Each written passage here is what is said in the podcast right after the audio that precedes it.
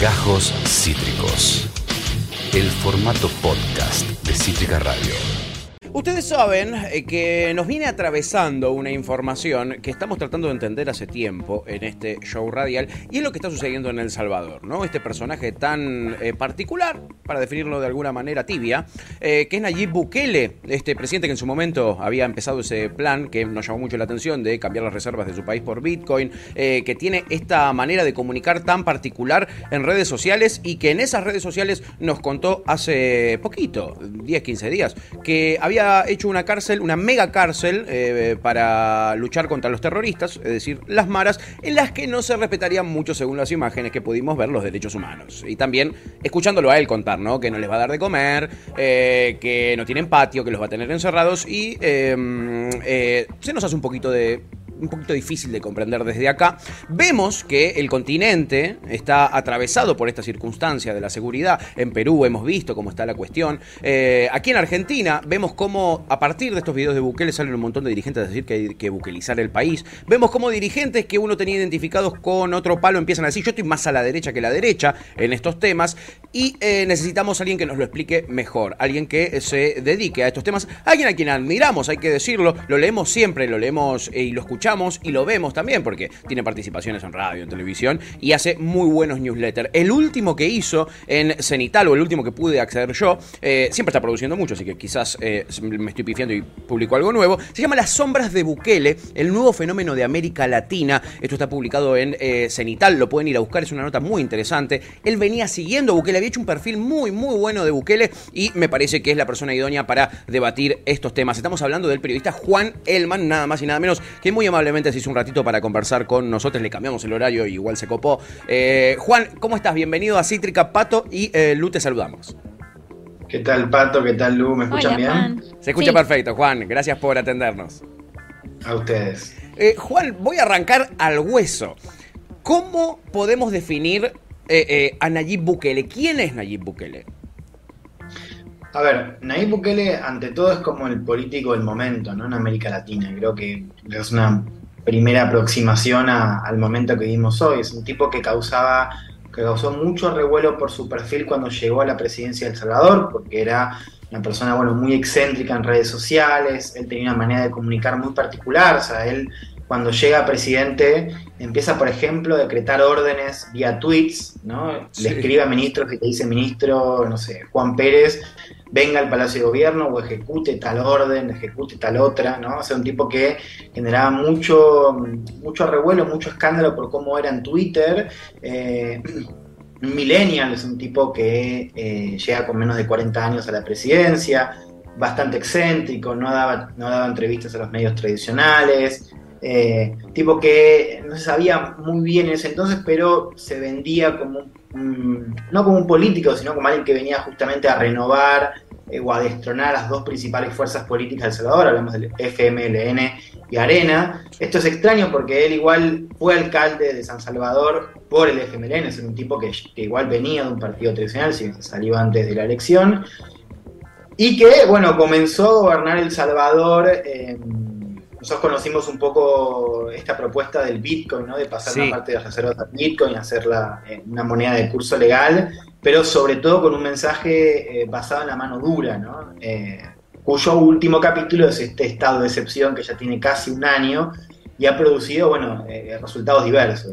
Ahora, creo que ha cambiado mucho el foco, ¿no? Porque antes se lo veía a Bukele como un tipo excéntrico, era, ah, mira lo que está haciendo este, este, loco en El Salvador, y ahora, sobre todo en los últimos meses, cuando Bukele, bueno, también tuvo cierto éxito en, en su política, em, bueno, se lo empieza a ver como un modelo, o sea, personajes de izquierda y derecha en América Latina lo, lo empiezan a nombrar, tipo muy presente en la coyuntura latinoamericana, y es, eh, como un poco digo ahí en el texto de que se publicó esta semana, un fenómeno.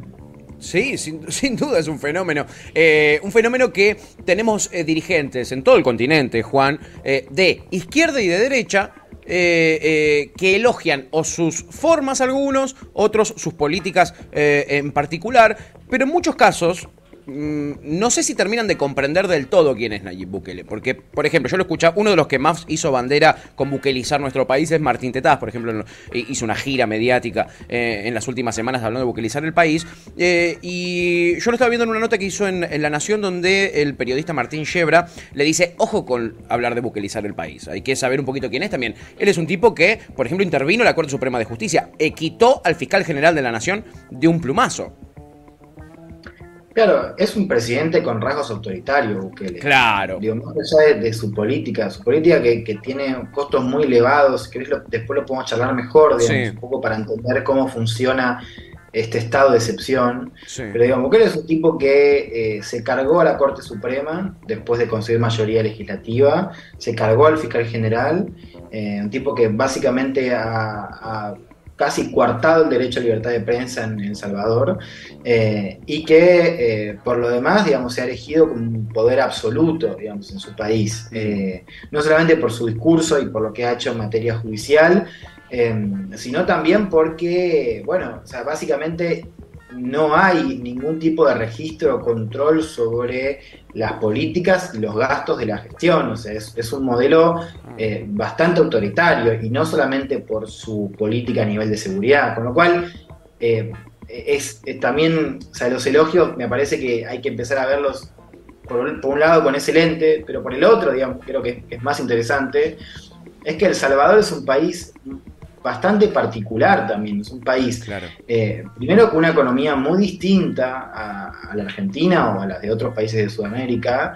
Un país eh, que también, digamos, hay que decirlo, o venía con eh, un nivel de desafección y con un nivel de, problemas y una distancia de la ciudadanía con su política bastante más severo ¿no? que en otros países de América Latina. y donde básicamente la promesa de Bukele de romper un poco con la hegemonía de, de las maras, eh, eh, digamos, básicamente fue el, principal éxito. Ahora no se le está pidiendo otra cosa, y cuando digo otra cosa es que yo un poco lo que intento decir ahí, o sea, hoy lo que vemos es que el Estado no, está llenando el lugar que dejan vacío las malas de otra manera. O sea, se habla muy poco de la economía de Bukele, de, las políticas de desarrollo de Bukele.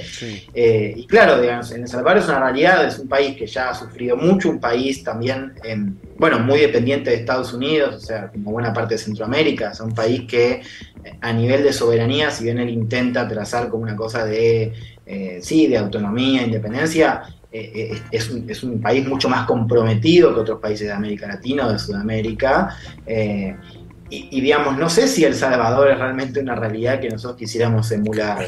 ¿no? lo, que es interesante es que uno también puede entender por qué Bukele efectivamente es un, un modelo, digamos, de, para estos líderes. Porque primero que es un líder muy popular, es un líder que además tiene una comunicación muy efectiva, ¿no? O sea, que ha trazado una maquinaria de comunicación digital súper potente y súper novedosa y súper efectiva.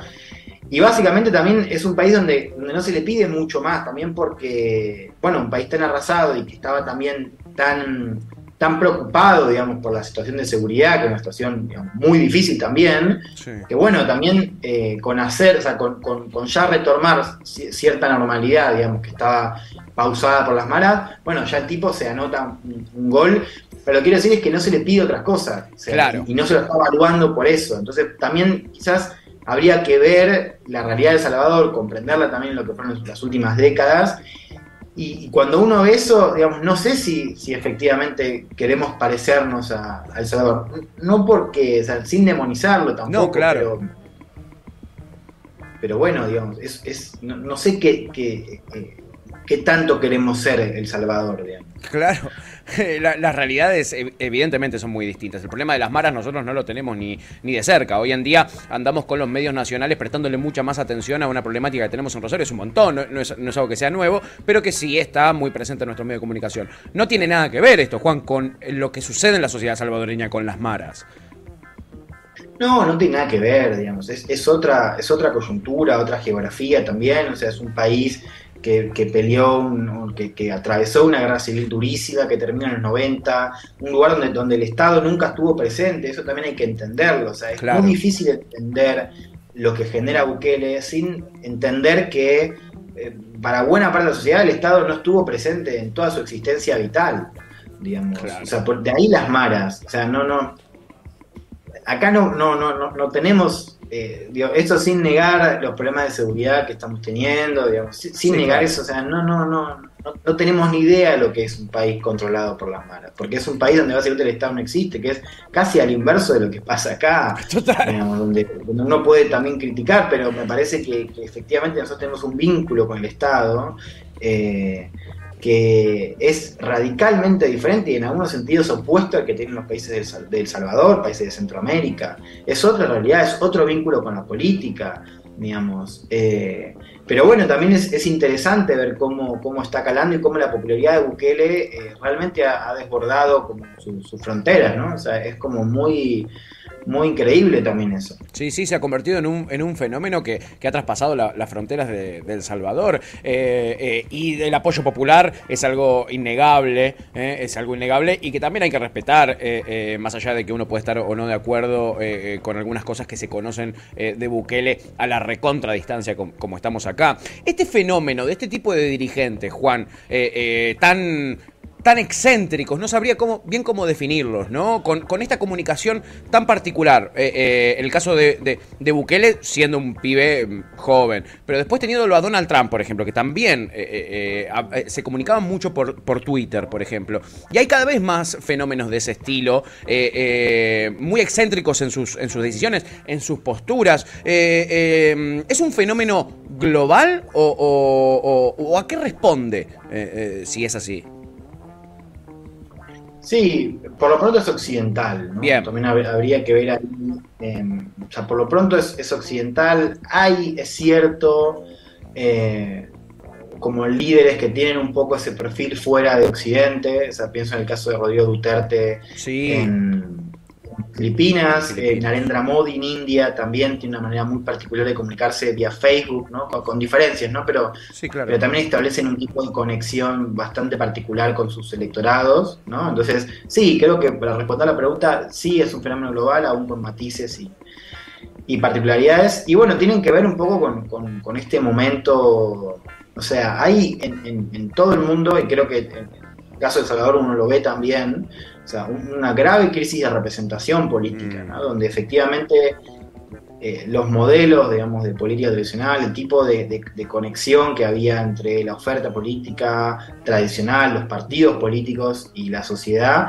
bueno, sufrió una mutación enorme, ¿no? digo, en, en, Occidente es muy claro, pero bueno, uno diría que en el mundo también, o sea, lo, o sea, en general hay cierto consenso de que la gran crisis que, marca un poco el principio de estas cosas que vemos es 2008. ¿no? O sea, 2008 como crisis financiera, pero también política, cultural, dicen algunos, bueno, marca un poco, digamos, este punto de inflexión.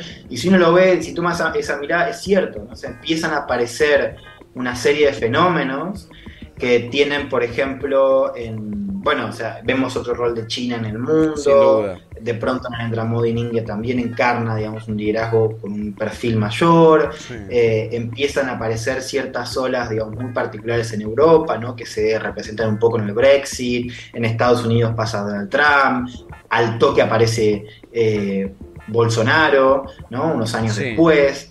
O sea, efectivamente, vemos, lo, que pasa es que también es, difícil de responder como digo, no, es una sola tendencia, ¿no? Es una serie de tendencias, digamos, que, que se van em, acumulando, que tienen diferentes caras en, las diferentes regiones, pero efectivamente lo que vemos es que nosotros teníamos, si querés, antes del 2008, o, digamos, para decirlo de una manera, después de la caída del muro, veíamos al mundo de una manera, tanto a nivel geopolítico, a nivel tecnológico también, pero sobre todo en términos de cómo se vinculaba la sociedad civil con la política, que mutó de una manera muy fuerte, ¿no? Eh, insisto, acompañada de otra serie de cambios, ¿no? Vos mencionás un poco el tema de redes sociales, efectivamente ese es un cambio que también permea sobre la conexión política. Eh, y eso hace que hoy estemos viviendo, entre otras cosas, eh, una emergencia de líderes de este calibre, o sea, de, Modi en, India, de Bolsonaro en Brasil, de Bukele en El Salvador, de Trump en Estados Unidos, eh, de Boris Johnson y su camada de Brexit en Reino Unido, ¿no? Eh, es, distinto también, o sea, como que eh, las referencias de Trump y de Boris Johnson son muy distintas y en algún sentido hasta opuestas a las que eh, establece, no sé, Xi Jinping en China eh, o Narendra Modi en, en, India, ¿no? Pero efectivamente, digamos, dan cuenta de un, de un mismo síntoma.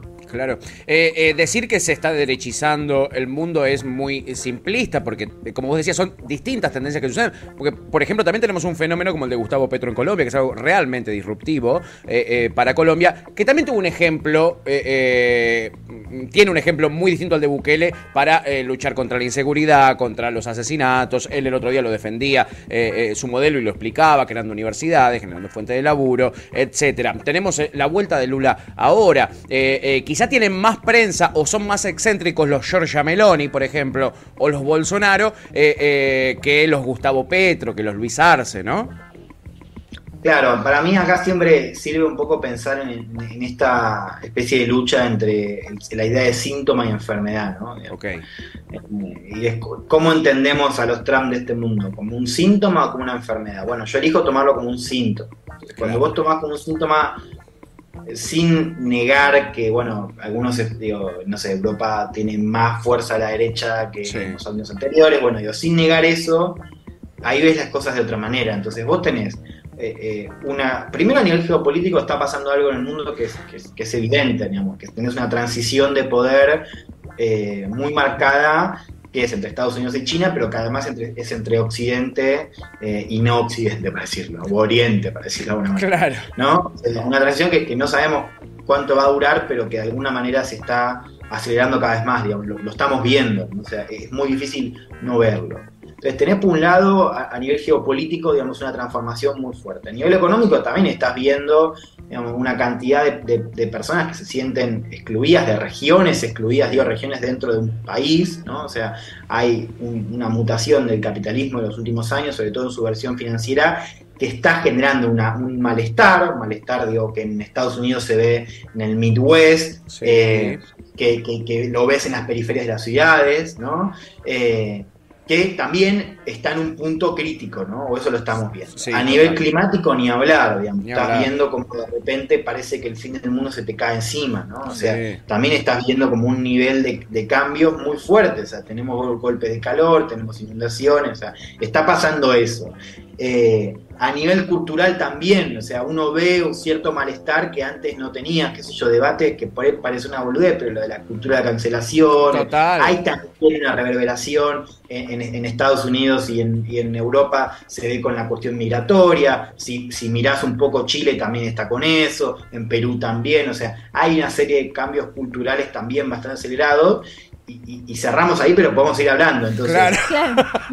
lo, que vos ves es, un contexto, para decirlo de una manera muy intenso, digamos, eh, y, que efectivamente la derecha o la extrema derecha, la nueva derecha, como, quieran llamarlo, eh, presenta, digamos, aún con matices, una salida de eso. O sea, como hay una interpretación de ese contexto y una producción de una oferta electoral.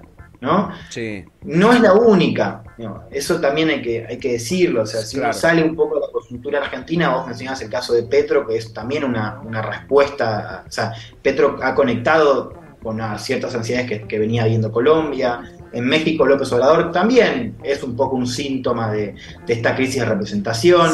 Ahí también empiezan a jugar los contextos nacionales. O sea, México venía de una realidad política donde López Obrador ahí aparece como una novedad, como un aire con aire fresco, o sea, hasta casi como, algo que nunca había pasado, ¿no? La izquierda gobernando México, en Colombia pasa algo parecido, en Chile Gabriel Boric encarna también una renovación y cierta novedad, ¿no? O sea, en Perú el ascenso de Castillo tenía que ver con por primera vez eh, o por primera vez en mucho tiempo eh, que las regiones fuera de Lima se sientan representadas, con lo cual digo, ahí ves también estas particularidades, pero más allá de esto, lo que ves es que esas respuestas eh, también dialogan, o sea, dialogan con el mismo síntoma, pero se diferencian, ¿no? Lo que pasa es que unas suenan más que otras. O sea, acá se está prestando mucho más atención a esa, a esa salida.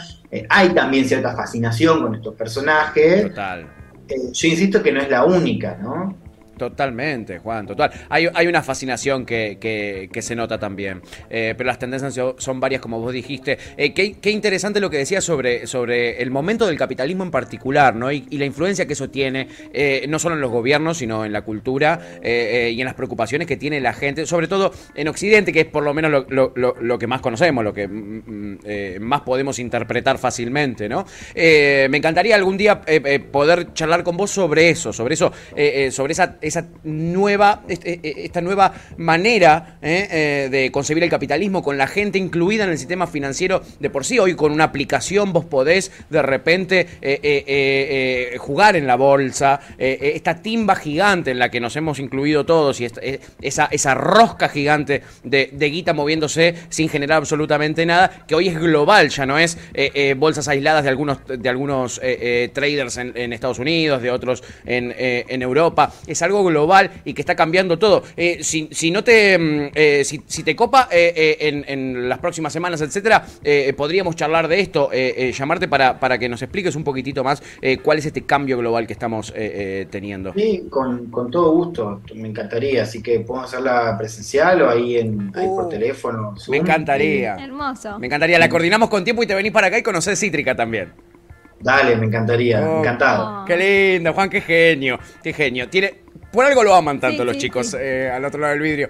Eh, Juan, te mandan corazones y de todo. Acá eh, la muchachada que te admira mucho y te respeta mucho, siempre te, te, leemos y escuchamos, así que te agradecemos muchísimo que te tomes un tiempito para, para conversar con nosotros y ayudarnos a pensar estos temas. A ustedes, chiquis, un placer y hasta la próxima. Un abrazo grande. Chao, mil eh, gracias. Eh, Juan Elman, eh, nada más y nada menos, el único, el inigualable, que yo les recomiendo mucho que lean, que lo sigan también en las redes sociales. Está todo el tiempo generando contenido muy piola, tiene una mirada, como lo vieron así, sereno, bajemos la espuma eh, y analicemos un poquitito las cosas. La nota que yo les recomiendo es Las sombras de Bukele, el nuevo fenómeno de América Latina. Yo venía buscando mucho data eh, sobre este tema, alguien que me pueda explicar un poquitito bien algo que para mí es muy lejano y difuso, ¿no? Como lo que sucede en un país como El Salvador, tan distinto eh, al nuestro. Me gustó mucho eso que dijo Juan de... es una realidad muy distinta a la de los salvadoreños. Imposible de, aplicar en un país como el nuestro. y bueno, él, ha seguido mucho este tema, no solo tiene esta nota escrito un montón, montón sobre este tema, ha, ha hecho columnas en radio. Eh, les recomendamos que lo sigan a Juan Elman. Nosotros vamos a ir a un temita.